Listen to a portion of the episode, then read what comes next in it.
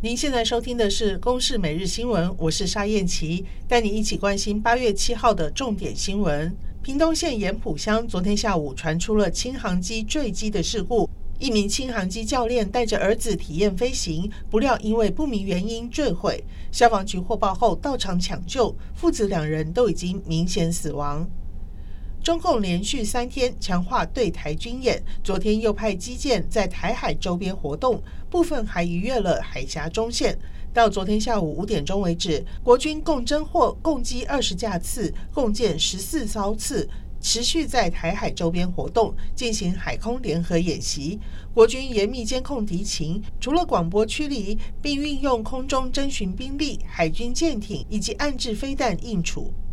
政府网站频遭攻击，中国制品禁令也扩大。行政院副院长沈荣津召开资安会议，指示禁用大陆制资通讯产品范围，从过去政府机关、委外厂商以及分包厂商禁用，扩大到公家机关场域内都不可以使用。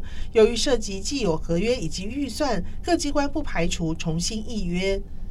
U 十二世界杯棒球赛，台湾小将再次展现韧性。昨天复赛最终战，迎战强敌南韩队，第一局以两分落后，靠着队长陈恩在三局下的阳春炮，以及庄博渊在五局下的关键安打，中场以三比二力克南韩队。